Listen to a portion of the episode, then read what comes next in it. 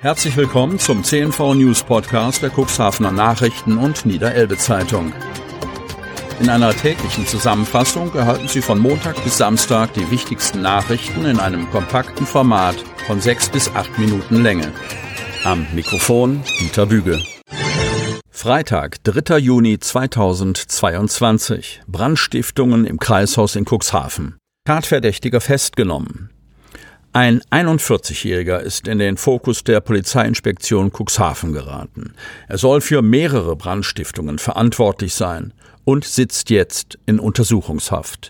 Dreimal brannte es innerhalb weniger Wochen am Kreishaus in der Vincent-Lübeck-Straße in Cuxhaven, wie bereits berichtet. Zunächst stand in einer Nacht Anfang Januar eine Nebeneingangstür in Flammen.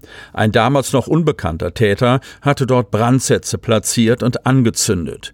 Ähnliches Bild Mitte Februar. Wieder ging der unbekannte Täter nach dem gleichen Prinzip vor. Erneut brannte es mit Hilfe eines Brandbeschleunigers an der Nebeneingangstür. Der Nacht zum 22. März geriet dann noch ein als Corona-Testzentrum umgebautes Wohnmobil in Brand. Das von der Tourismuswirtschaftsgemeinschaft Cuxhaven genutzte Testmobil brannte völlig aus. Schnell waren sich der Ermittler sicher, dass es sich hier um Brandstiftung gehandelt hatte.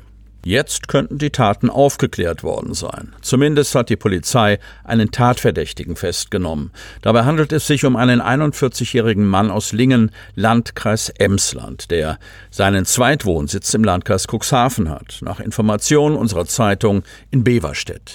Der Mann war als Tierhalter bereits mit dem Veterinäramt des Landkreises Cuxhaven in Konflikt geraten, erklärt Polizeisprecher Herz. Ob dieser Konflikt Motiv für die Taten war oder vielleicht eine ablehnende Haltung gegenüber der Corona-Politik, dazu wollte Herz aus ermittlungstaktischen Gründen nichts sagen. Landratswahl im Kreis Cuxhaven vielleicht schon im September. Am 9. Oktober findet die Wahl des neuen niedersächsischen Landtages statt. An diesem Tag sollte auch gleich der neue Landrat des Landkreises Cuxhaven gewählt werden. Dieser Termin wackelt. Notwendig wird die Neuwahl des Landrats durch den vorzeitigen Rückzug des amtierenden Landrates Kai-Uwe Bielefeld, der erst 2019 in seinem Amt bestätigt worden war. Nun soll die Nachfolge für die Dauer von insgesamt neun Jahren geklärt werden. Am 9. Mai hat Bielefeld offiziell den Antrag auf Versetzung in den Ruhestand gestellt und damit einen behördlich festgelegten Prozess in Gang gesetzt, bevor die Kuxländer zur Wahlurne gerufen werden. Die bislang allgemein favorisierte Variante, da am 9. Oktober ohnehin die Landtagswahl stattfindet, könnte man dann auch gleich über den neuen Landrat oder die neue Landrätin abstimmen lassen. Klingt gut, aber möglicherweise geht der Wahlvorgang in die Verlängerung. Erreicht keine der Kandidatinnen und Kandidaten mehr als 50 Prozent, was normalerweise eine Stichwahl zwei Wochen später zur Folge hätte. Zwei Wochen später.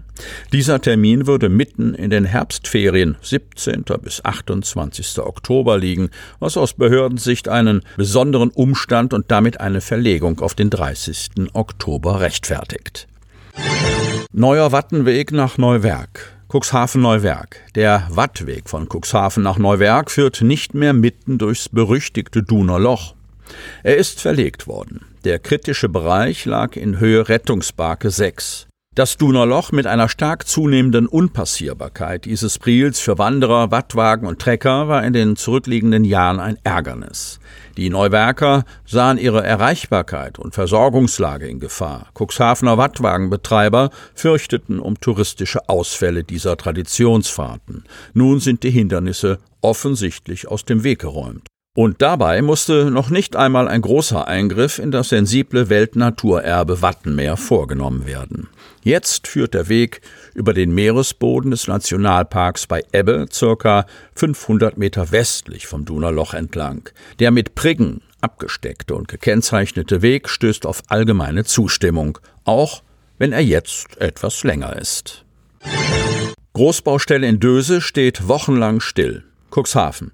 Die Dachziegel liegen seit Wochen unangetastet auf den nicht fertiggestellten Dachstühlen. Bauarbeiter sind selten zugegen. Die Großbaustelle hinter der Kirche in Döse, bei der 48 Eigentumswohnungen entstehen sollen, sorgt im Dorf für Pleitespekulation. Döse ist nicht die einzige Baustelle des Bauherrn, die mit wochenlangem Stillstand Schlagzeilen machte. Wie der Zufall es so will, sind just seit diesem Montag wieder einzelne Arbeiter auf der Baustelle des Projektes Nordseegarden an der Straße hinter der Kirche anzutreffen. Offensichtlich gearbeitet haben sie aber bisher nicht. Seit Beginn der Bauarbeiten vor gut drei Jahren herrscht auf der Baustelle immer wieder über Wochen Stillstand. Nach CN-Informationen hätte das Projekt schon vor zwei Jahren fertiggestellt sein sollen. In Döse machen Gerüchte die Runde, dass der Bauherr pleite sei. Rechnungen von mindestens zwei Gewerken sollen nicht gezahlt worden sein. Ein Brancheninsider spricht von einer Katastrophenbaustelle und fasst das Offensichtliche so zusammen. Wenn über Wochen die Dachziegel auf dem Dach liegen, die Arbeiter aber nicht zurückkommen, haben die wohl kein Geld gesehen. Bauherr des Projektes ist die in Essen ansässige Firma Hafit, die deutschlandweit mehrere Großprojekte betreut. Die erklärt auf Nachfrage, dass es finanziell keine Schwierigkeiten gebe. Wie im Fall Nordseegarden auch wird die Umsetzung von Bauprojekten heute weitgehend über Einzelobjektgesellschaften realisiert. Diese müssen von ihren Gesellschaftern im Vorfeld mit Eigenkapital ausgestattet werden, um die Finanzierungsauflagen der refinanzierenden Institute bzw. Banken zur Gesamtfinanzierung erfüllen zu können. Die Projektfinanzierung der Bauträgermaßnahme Nordseegarden ist seit langem vollständig, sagt Sprecherin Gabriele Stegers. Damit Sie ab sofort keine Podcast-Folge mehr verpassen, benötigen Sie lediglich einen sogenannten Podcatcher. Auf den meisten Smartphones ist dieser bereits vorhanden. Falls nicht, dann suchen Sie ganz einfach in Ihrem App Store nach einem kostenlosen Podcatcher wie zum Beispiel Spotify, Apple Podcast oder AntennaPod. Die hörten den Podcast der CNV Medien, Redaktionsleitung Ulrich Rode und Christoph Käfer. Produktion Rocket Audio Production.